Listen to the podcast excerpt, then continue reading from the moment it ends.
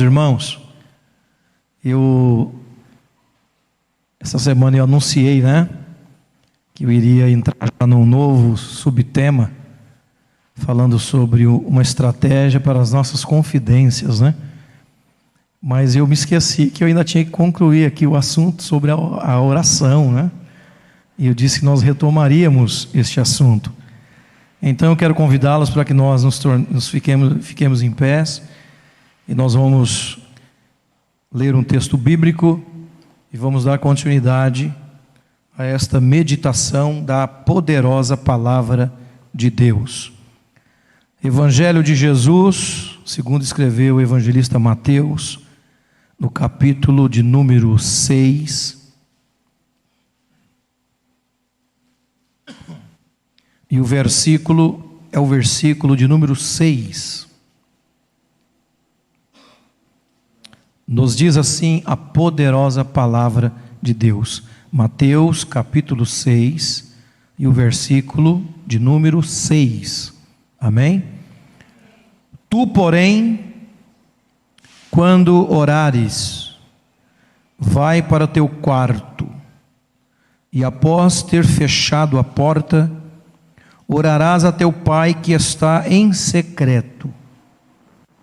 E teu pai, que te vê em secreto, te recompensará plenamente.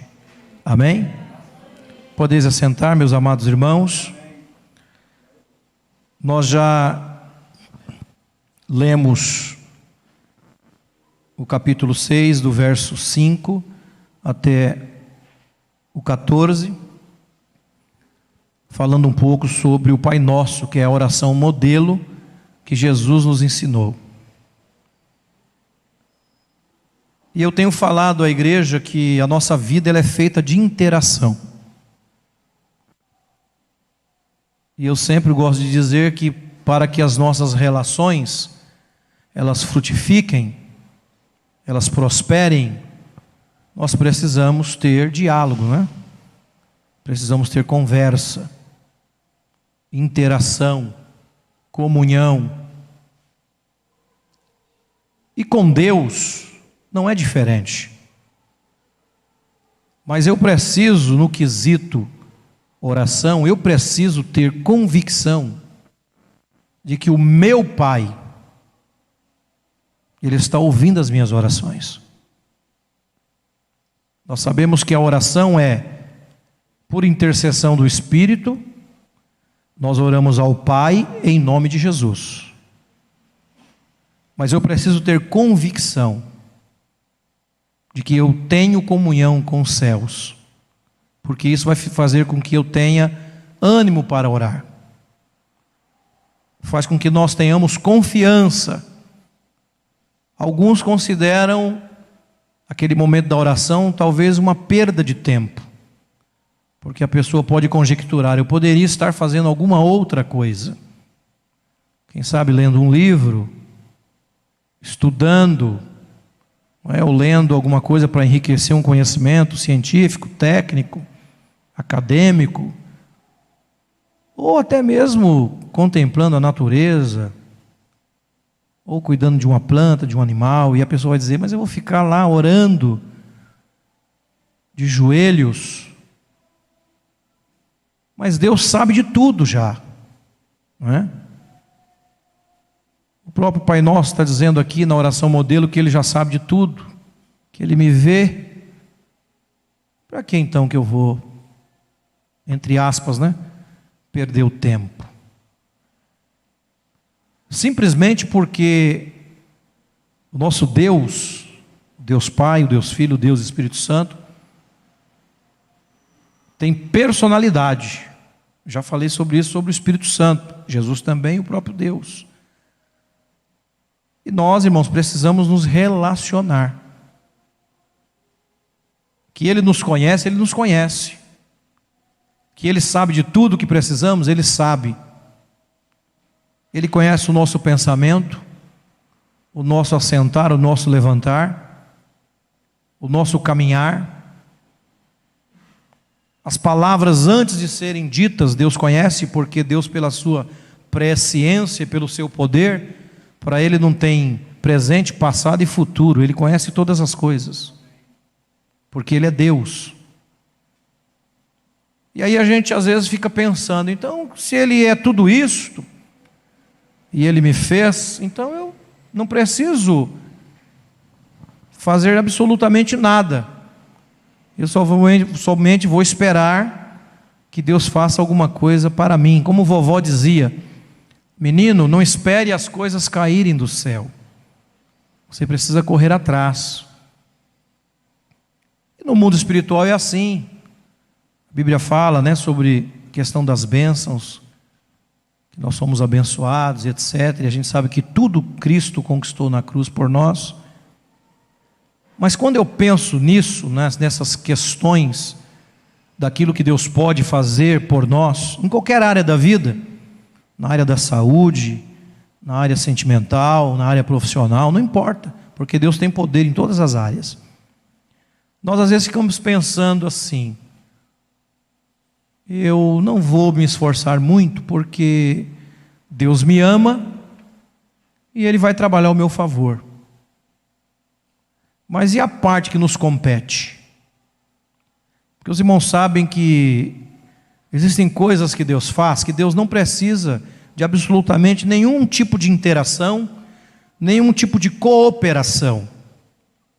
Por exemplo, quando Deus criou todas as coisas, obviamente a Trindade estava lá, mas simplesmente está lá em Gênesis: façamos o homem, né?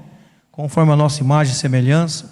Quando Deus foi criar todas as coisas, Deus criou pela palavra, pelo poder da Sua palavra. Deus diz: haja luz, houve luz, não é? E Deus foi criando todas as coisas. Só que existem algumas coisas que o homem precisa fazer a sua parte para que as coisas aconteçam. Deus ele não deixa de ser Deus. Ele está na sua posição, porém, existem coisas que só acontecem quando nós fazemos a nossa parte. E é aqui que entra a oração. Porque a oração é a gente nós estamos lá, como a Bíblia diz, batendo até que aquela porta se abra. Nós estamos fazendo como aquela mulher que foi reivindicar um juiz que ele, que ele julgasse a sua causa e porque ela importunou ao ponto dele ficar incomodado e pensar: eu vou logo atender essa mulher, porque senão ela não vai me deixar em paz. É mais ou menos isso. E quando nós colocamos a nossa fé em prática e buscamos a Deus, Deus se agrada, e aí as coisas acontecem. Se nós olharmos pela Bíblia, nós vamos ver, por exemplo, algumas pessoas que fizeram a parte delas e Deus fez a parte dele. Quando a gente vê aquele, aquela passagem, por exemplo, daquela mulher que ficou viúva, e pela Bíblia a gente entende que seu esposo deixara uma dívida, e o credor queria levar os seus filhos, não é? Uma história muito conhecida. E ali no, no decorrer daquela, daquela história, a gente chega ali no momento em que aquela mulher recebe ali uma provisão da parte de Deus, não é? e, acontece uma multiplicação da parte do Senhor na casa daquela mulher, e ela recebe uma ordem para pedir vasos emprestados, e não poucos, porque quando Deus entra com a parte dele, a parte de Deus, irmãos, é para sobejar. Amém? Deus ele não é miserável, Deus não faz as coisas com, com dó, com receio. A medida de Deus ela é recalcada, sacudida e transbordante. Amém? E aí, Deus então, através do, do seu servo, o profeta, ora, e a mulher começa a deitar o azeite nas vasilhas a provisão de Deus. Chega um dado momento, alguém diz: acabaram-se as vasilhas. Aí o azeite parou. Porque enquanto você estiver fazendo a sua parte e você estiver com o vaso pronto para receber, Deus está te dando. Amém? Acabou-se os vasos, o azeite parou, porque Deus não vai desperdiçar a sua bênção. Não acabou o azeite, acabou o vaso, não acabou a provisão, não acabou, não houve limitação no poder de Deus. Simplesmente a parte que competia ao homem, por sua limitação, chegou ao fim. Não tinha mais vasilha. Mas veja que o agente pelo qual Deus operou precisou da contribuição de quem estava necessitando do milagre. Aquela mulher não ficou de braços cruzados. O profeta não disse para ela assim: vai para uma rede, deita numa rede e fica esperando. Não, ele disse: manda os seus filhos pegar vasos emprestados. E aí o milagre aconteceu. Amém? Como eu disse, existem coisas que Deus faz no mundo, Deus faz na nossa vida, Deus faz no, de forma sobrenatural, que quando a gente vê já aconteceu. Mas muitas coisas Deus quer que nós participemos. E nós estamos vivendo os últimos dias da igreja na terra, e a Bíblia diz que o justo iria viver da fé. E nós precisamos crer nesse Deus e orar e confiar nele. Nós precisamos ir contra os diagnósticos terrenos, não de forma louca, não de forma negligente. Eu falo usando fé. Por exemplo, eu já fora desenganado pela medicina. E eu acreditei piamente no que os médicos disseram para mim. E eu disse: Ok, doutor, eu acredito. O senhor estudou para isto. Deus lhe deu capacidade para isto. Repete o diagnóstico. O diagnóstico para a sua vida é este. Muito obrigado. Pois a minha Bíblia e a tua Bíblia diz que para Deus tudo é possível. As coisas impossíveis pertencem a Deus. E aí a gente vai recorrer ao quê? A fé. Recorrer à oração. E eu fui orar a Deus, contei parte aqui de um testemunho para os irmãos. E eu disse: Deus, mas tantas promessas que o Senhor falou. O Senhor falou tantas coisas para mim e eu acreditei piamente. E eu queria desfrutar dessas promessas. Se o Senhor me levar, Glória a Deus por isto. Mas eu tenho plena convicção de que o Senhor tem poder para me dar vitória. Eu vou orar. E orei, Deus respondeu a minha oração por misericórdia. E aqui estou, glorificando e exaltando o nome santo do Senhor. Irmãos, Deus gosta de agir no campo da impossibilidade. A Bíblia fala que a, a, preparação do coração é mais ou menos sobre as conjecturas que nós fazemos, os prognósticos, os projetos, os planos. Tem muita coisa que fica na esfera terrena. E até salutar que façamos isso. Mas a minha Bíblia e a tua Bíblia diz que a última palavra vem da boca de Deus. Por isso, irmãos, que alguns dizem por aí que diz que Deus é a, a luz no, fundo, no fim do túnel, né?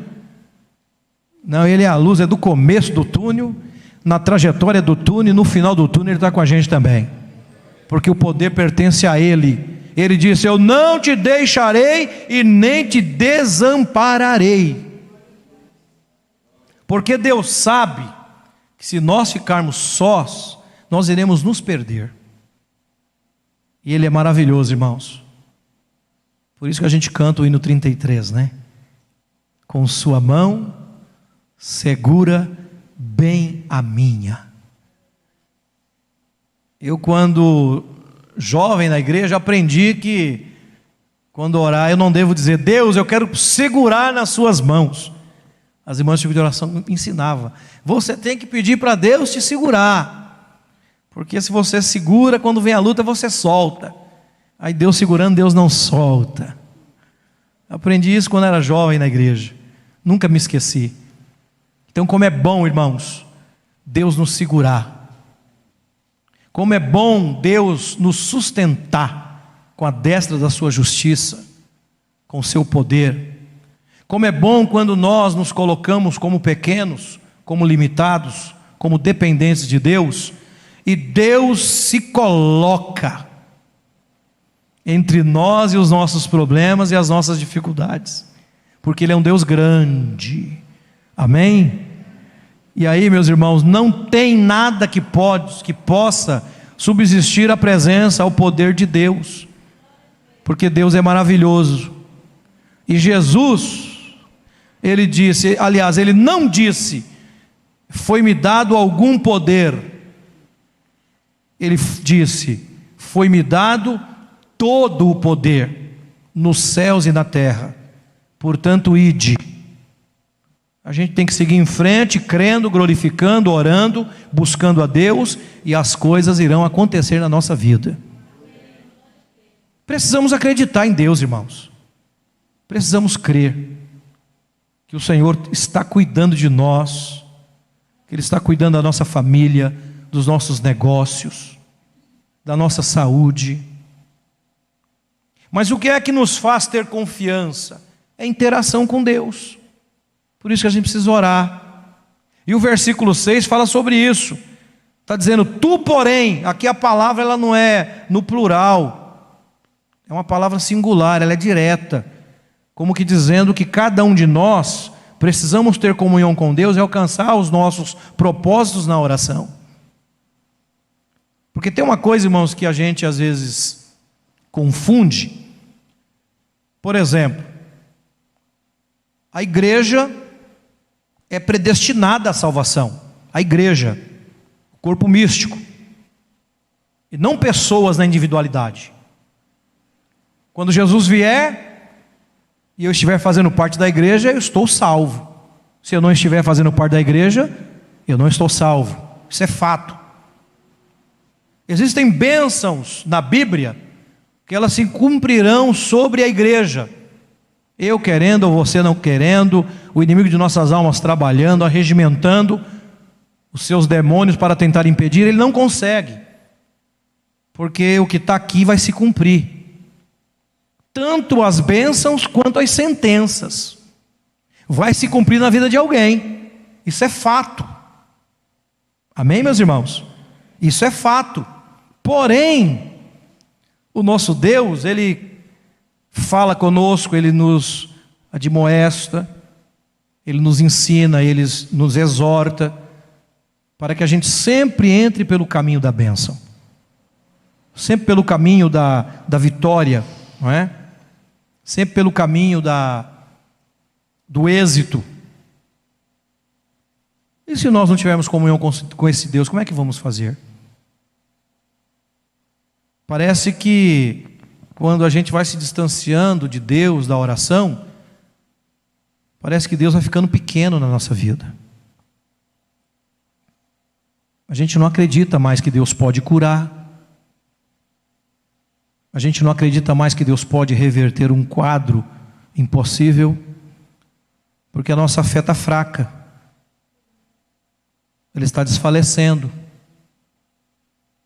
a gente deixa de acreditar. Porque Deus começa a diminuir para nós. E isso tudo é por causa do distanciamento, o esfriamento espiritual. Porque nós não interagimos mais com Deus. Eu falei aqui outro dia e repito: como que um namoro vai subsistir sem interação? Não vai subsistir. O noivado, de igual modo, um casamento, de igual modo, uma amizade sem interação. Nós ficamos, às vezes, muitos anos sem ver um amigo, e quando a gente se reencontra, a gente volta a conversar de novo, sim ou não? Mas você percebe que a gente volta a falar de coisas que nós vivemos lá no passado, de 15, 20 anos atrás. Por quê? Porque esse intervalo foi perda de tempo, não houve interação. E às vezes a gente começa a trocar fotos, mostrar aos nossos filhos, nossos netos, e a gente vê o quanto a gente evoluiu em alguma área, mas aquela amizade ela não evoluiu junto, porque houve uma ruptura na interação, na comunhão. E aí a gente às vezes, graças a Deus, que a gente às vezes consegue ainda recuperar o tempo perdido, né? E a gente marca um jantar com aquele amigo, amigo de infância, um colega, sei lá, e a gente se encontra, e a gente se abraça, e aquilo faz um bem para a gente, faz ou não faz? Porque a gente está com alguém que a gente gosta, com alguém que a gente diz que professa a mesma fé, ou os mesmos pensamentos, e a gente fica feliz quando a gente está reunido em amigos. Mas tudo isso só é cultivado quando a gente está junto. Não é? Quando a gente chora com os que choram e se alegra com os que se alegram. Quando a gente está junto nas festas, nos aniversários, nos velórios, nos casamentos. Não é? Aquilo vai se fortalecendo, aquela amizade cresce, é uma benção. E por que que com Deus vai ser diferente? Nós estamos passando por um processo aí de muito tempo, onde a nossa liturgia foi alterada, a nossa forma de cultuar, né? nós tínhamos todo um, um ritual, toda uma liturgia. E aos poucos a gente está retomando. Houve um certo esfriamento. Nós tínhamos um, muito mais costume de nos abraçar, não era assim? E hoje a gente tem uma certa, um certo cuidado com aqueles irmãos que são mais experientes, têm mais idade. A gente né, não se toca muito, porque nós estamos aí vivendo alguns protocolos que são necessários. Mas me parece que a igreja está entendendo que o céu também está em isolamento. Me parece que alguns acham que, que Deus também está tá preocupado em não pegar Covid-19. Aí as pessoas estão mais ou menos assim: Deus, o senhor fica aí, eu fico aqui, o Senhor me dá tudo o que eu preciso, porque o Senhor sabe, viu? Mas eu estou aqui, não vai funcionar. Nós precisamos buscar a Deus, precisamos orar, precisamos, irmãos, pagar o preço da oração, do jejum, e Deus fará maravilha no nosso meio. Porque Deus, Ele não mudou. Às vezes nós achamos que devido à modernidade, o avanço tecnológico, virtual, né? as coisas hoje são todas é, para ontem. Você dá um clique aqui, conversa com quem está lá no Japão, nos Estados Unidos. Certamente tem alguém de muito longe nos assistindo agora pelas redes sociais, né? Através da internet. Em tempo real, eu estou falando aqui, tem alguém ouvindo lá. E tem alguns que dizem assim, mas eu não vou nem me esforçar muito. Para que que eu vou congregar? Para que que eu vou orar? Por que que para louvar a Deus eu tenho que ensaiar, para tocar? Para que essas coisas?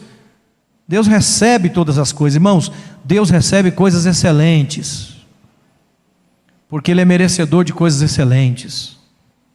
Nós precisamos nos esforçar em proporcionar a Deus o melhor porque Ele fez tudo por nós. E nós não éramos e nem somos merecedores, não é por mérito, é por amor. Amém? Tudo que Deus fez por nós foi por amor. Que ele, se Ele fosse, irmãos, contrabalancear com aquilo que somos, que fazemos e pensamos, nenhum de nós estaríamos aqui nesta noite. Mas Ele foi misericordioso. Ele nos alcançou com seu amor e nos fez estar na Sua presença. E a Bíblia diz: E a todos quanto receberam, deu-lhes o poder de serem feitos filho de Deus. Nós somos filhos de Deus, coisa linda. Mas o filho, ele não somente recebe dádivas do pai, o filho tem as suas obrigações de obedecer o pai, de pedir ao pai autorização, de pedir conselho para o pai, de perguntar para o pai se faz aquilo ou não, ou seja, dizer: Pai, posso fazer isso ou não? Eu posso ir neste lugar ou não? Não é assim que nós, filhos, fazemos com os nossos pais? Com Deus é a mesma coisa. Porque às vezes nós chegamos a Deus, nós queremos reivindicar as coisas de Deus, mas nós não fazemos a nossa parte. E aonde é que nós fazemos essa parte? Aonde é que nós temos esse momento de abrir o nosso coração para Deus, para Deus trabalhar em nossa vida? É no momento da oração. O momento da oração. Eu tenho uma ilustração que eu gosto de usar. Tem muitas pessoas que acham que Deus é aquele botão vermelho que tem no elevador, aquele botão de emergência, né? Eu nunca precisei apertar um botão daquele, acredito que os irmãos talvez, ninguém precisou. Raramente a gente encontra alguém que precisou, né? Apertar aquele botão de emergência, o elevador parou e você apertou ali para alguém vir abrir, te tirar daquele lugar. Mas existem pessoas que parece que Deus é aquele botão vermelho. É? Que a oração, a comunhão, o contato com Deus é aquele botão vermelho. É só a hora que não tiver jeito mesmo que a pessoa vai lá e dá um, aperta aquele botão vermelho que é para a sirene tocar e alguém vir tirar ele daquela situação. Aí o que nós fazemos? Nós subimos e descemos, o elevador não sobe e desce, a gente vai tocando a nossa vida. Tem hora que a gente está lá em cima, não é? estamos animados, alegres, felizes, tem hora que a gente está meio baixo astral e a gente fica nas nossas idas e vindas da nossa vida, no nosso astral, no nosso humor. Uma hora a gente vence, uma hora a gente perde, a gente fica subindo e descendo né? oscilando. E aí, quando o negócio emperra, quando o elevador quebra, quando não tem jeito, aí a gente aperta o botão e diz: Senhor, me socorre, sou teu servo. Não é assim que a gente faz? Sou tua serva, Senhor, tenho te servido tantos anos, me ajuda e de repente você não terá a sua oração respondida, não porque Deus não ouve, é porque praticamente a tua relação com Deus ela já não existe mais. Aí nós precisamos construir essa relação de novo. E bom, irmãos, é quando a gente tem hombridade para recomeçar. Me permita dizer, nós somos crentes, nós gostamos muito de pregar para as pessoas que elas devem retornar para Jesus, que elas devem recomeçar. E às vezes nós não recomeçamos. Sabemos que a nossa comunhão já não está mais como era antes. Sabemos que nós não temos mais uma vida de oração como antes, e nós estamos passando por cima disso e dizendo para alguém: você precisa mudar, mas eu não mudo. Porque é muito fácil nós termos uma sentença para alguém. É muito fácil a gente saber julgar a situação de alguém. Mas quando somos nós que estamos passando, a gente sempre quer uma prerrogativa diferente. Tem um exemplo típico na Bíblia, Davi, ele tem lá aquele problema com Batseba, né? A mulher de Urias. E aí os irmãos conhecem a história, Natã, o profeta, vai lá de uma forma didática e começa a conversar com ele, né? falando para ele de um fazendeiro, etc.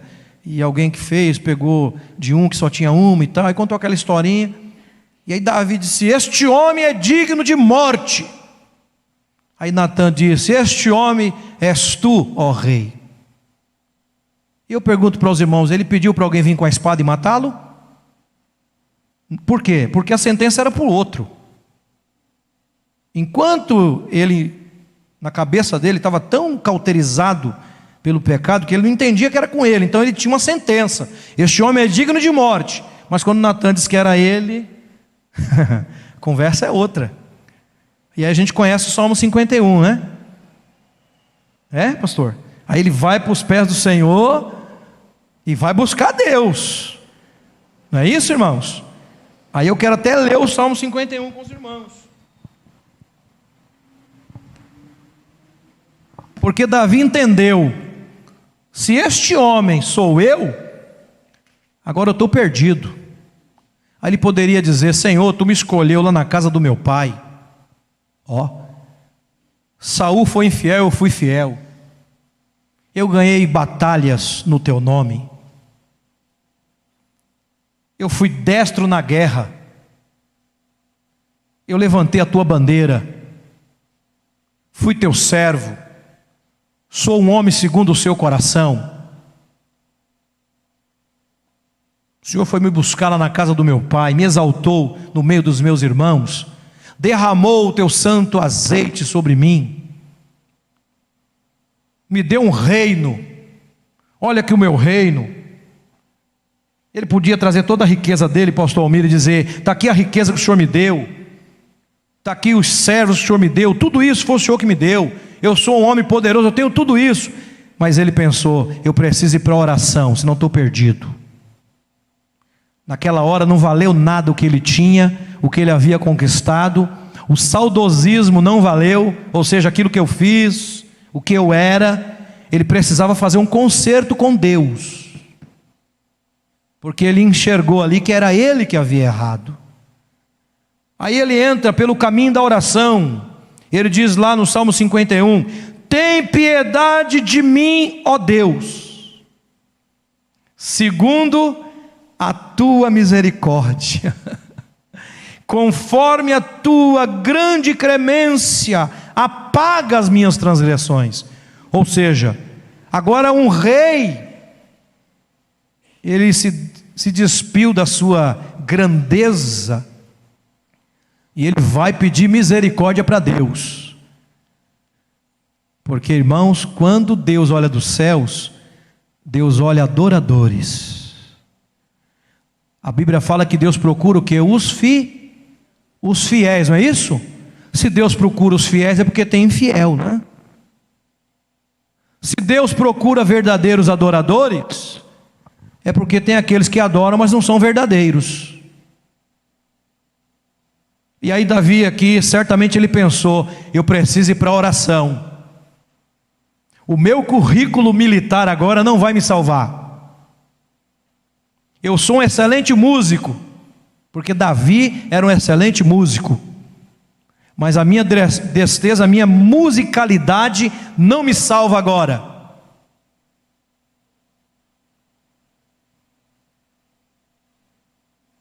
Compositor não vai me salvar. Eu preciso orar.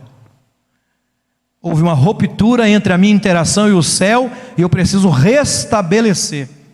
Vou usar uma linguagem moderna, vou restabelecer a minha conexão com Deus. Aí ele vai para a oração. E a oração que funciona na nossa vida, irmãos, para ter mudança, é uma oração semelhante a essa: Senhor, tenha piedade de mim, segundo a Sua misericórdia, conforme a Tua clemência, e apaga as minhas transgressões, ou seja, me perdoa. Me perdoa, Senhor. Glória a Deus. Veja que o texto que nós lemos no versículo de número 6, de Mateus 6, diz lá: Tu, porém, quando orar, entra no teu quarto, ou seja, é você e Deus. Aqui está falando de comunhão, irmão. Porque o propósito coletivo da igreja sempre é alcançado. Como eu estava falando anteriormente lá. O propósito da igreja ele vai acontecer, vai se cumprir o que está aqui, vai acontecer. O propósito coletivo da igreja sempre será alcançado. Mas e na individualidade, estamos recebendo? Essa é a pergunta que nós precisamos fazer para nós. Aí ele diz no 2: Lava-me de toda a minha culpa e purifica-me do meu pecado, pois no meu íntimo eu reconheço as minhas transgressões. Olha que oração bonita, irmão não colocou a culpa no vizinho da direita, nem no vizinho da esquerda. Não, ele disse: Eu reconheço as minhas transgressões. Ele quis dizer: a situação que eu me encontro, eu sou o responsável. Isso é hombridade espiritual. Quando a gente faz assim, Deus trabalha. Amém, meus irmãos? Quando a gente faz assim, Deus trabalha. Quando a gente reconhece quem somos, Deus trabalha. Isaías fez isso. Esses dias em algum lugar eu pregava e eu falei alguma coisa sobre isso. A Bíblia diz que no, no ano em que morreu o rei Uzias, ele disse que ele viu Deus assentado no alto e sublime trono E quando a presença de Deus se manifesta e a gente não está de acordo, a gente faz como profeta: ai de mim! E aí que coisa mais linda, ele olha para ele, ele diz assim: porque eu sou um homem de lábios impuros, que habito no meio de um povo de impuros lábios. Ele quis dizer assim: eu vou morrer agora, a minha ruína está estabelecida porque eu estou diante de um Deus que é fogo consumidor e eu estou não estou 100% ou plenamente de acordo com aquilo que ele quer. Mas como Deus é maravilhoso, a Bíblia diz que um um ser, um anjo pega lá uma tenaz com uma brasa viva e vem até o profeta e toca-lhe os seus lábios e diz para ele: Purificados são os seus pecados. Está perdoado, rapaz. Você entrou na minha presença, pediu perdão, reconheceu o seu estado de miséria e eu fiz a minha parte. Olha a importância de orar.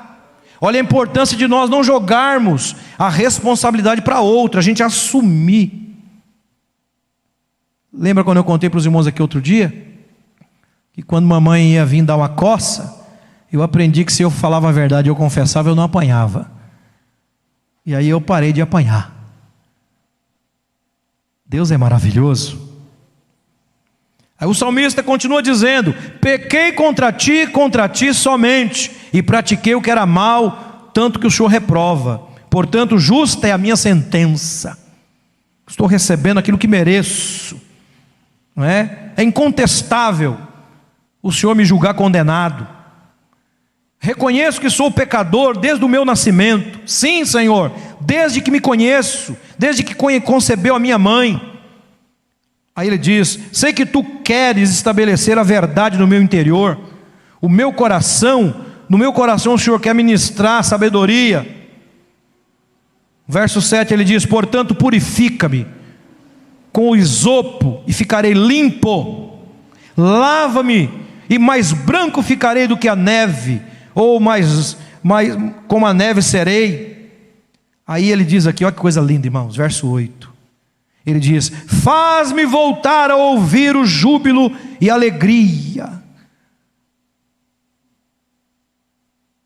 E tem uma tradução que diz ele dizendo assim: Restitui-me a alegria da tua salvação.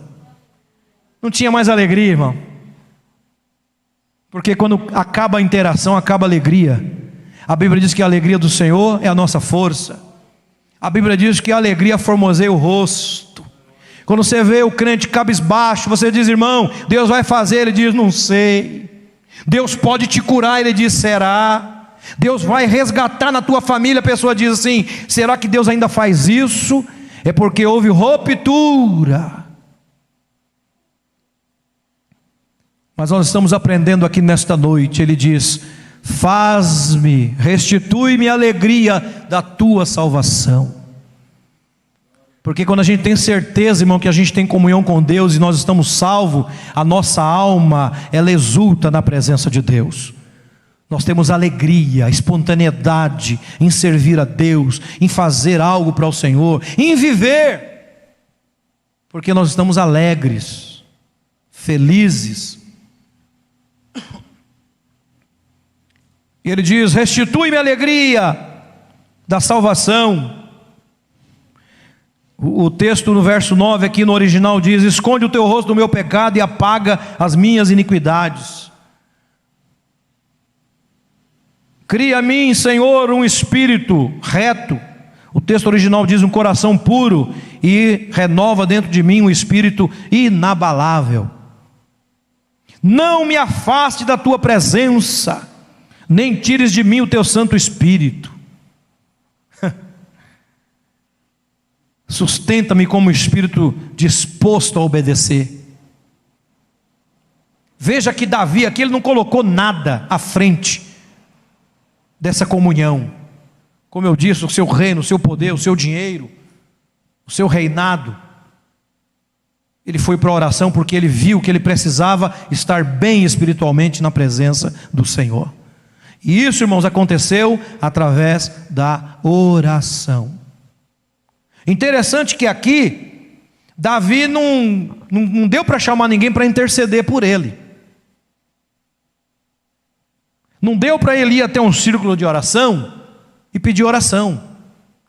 Não deu para ele escrever o nome num pedaço de papel e enviar para alguém, ó, por favor, ore por mim, porque ali era ele Deus. Você está entendendo o que Deus está falando com você nessa noite? Tem situação na tua vida que ela não muda porque você não entende que Deus quer ter um particular com você. Pastor, eu quero que Deus mude a minha vida. Então fale com Deus, irmão. Converse com Deus, abra a boca, abra o seu coração.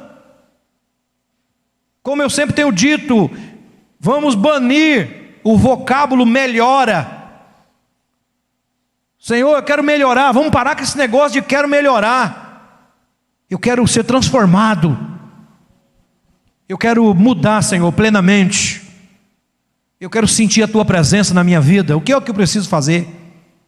O que é que eu preciso deixar no teu altar, na tua presença, para que eu possa ser alegre espiritualmente? Para que eu possa ter uma fé inabalável, que é o que ele fala eu preciso de uma fé inabalável, porque eu não quero pecar, eu não quero transgredir, eu não quero entristecer o Senhor. E quando a gente faz isso, irmãos, não é que nós vamos nos tornar um super crente, não é que nós vamos ser melhores do que os outros, não. Mas eu quero te dizer que você pode passar por intempéries da vida, mas você vai ser mais do que vencedor em todas elas em todas elas, você será mais do que vencedor em Cristo Jesus. Porque o nosso Deus, Ele é maravilhoso. Então, meus irmãos, o verso 6 fala de interação e particularidade com Deus. É aquele momento que o esposo, não dá para chamar a esposa para orar com ele, é ele que tem que buscar pelo filho ele tem que buscar pela família. É Ele Deus. É aquele momento que a irmã precisa ter com Deus. É aquele momento que o jovem precisa ter com Deus. Porque nós sempre reservamos um tempo para alguma coisa. É verdade ou não é? Só que nós às vezes não sabemos administrar, irmãos. Porque todo dia, meia-noite, Deus zera o nosso cronômetro e nos dá 24 horas para viver. E às vezes nessas 24 horas a gente não fala nem oi, Jesus. A gente nem agradece pelo alimento. A minha avó, quando a gente já chegava igual doido para comer, ela dizia: Vocês estão pior que cavalo. Já está comendo rápido, comendo de pé vocês não estão tá sentando, não estão tá orando, mas o cavalo não sabe orar mesmo, né? Mas a gente sabe. Vamos agradecer a Deus, irmãos. Jesus agradecia pelo pão, não é? Vamos dar graça ao Senhor. Jesus, obrigado, Senhor. Te glorifico porque o Senhor tem me dado trabalho, me dado saúde. O pão na minha casa não falta. Irmão, Deus se agrada dessas coisas. Obrigado, Senhor, me dê sabedoria para lidar porque tem gente mandando murro em ponta de faca, que nem dizia meu pai, sofrendo para criar os filhos, porque a pessoa quer fazer com a sua desenvoltura. Ele lê lá um livro sobre criação dos filhos e consulta às vezes um profissional, e é importante às vezes nós procurarmos ajuda profissional, não podemos descartar. E a pessoa diz assim: Eu quero um método para cuidar dos meus filhos. E às vezes a gente vê e acaba se perdendo da forma como educá-los e eles parecem que não absorvem aquilo que a gente quer, porque nós parece que perdemos o jeito. Aí você vai ver Manoá. Deus dá uma promessa de sanção. Aí ele faz um pedido para Deus, para aquele mesmo anjo que fez a promessa, para que o anjo voltasse, que ele queria ter uma conversa com o anjo. Sabe qual foi a conversa? Nos ensine como conduzir a vida desse menino. Amém, irmãos? Porque não foi Deus que deu o filho, não é herança do Senhor? Então quem é que vai nos dar sabedoria para lidar com os filhos? Deus.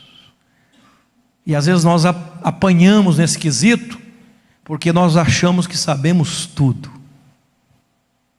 Por isso nós estamos estudando nessas quartas-feiras que existe uma estratégia.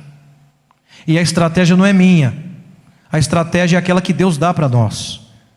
Irmão, se nós obedecermos piamente aquilo que Deus nos ensina, nós receberemos coisas grandiosas da parte de Deus. Amém? O tempo não permite eu ir adiante. Na outra quarta a gente continua caminhando.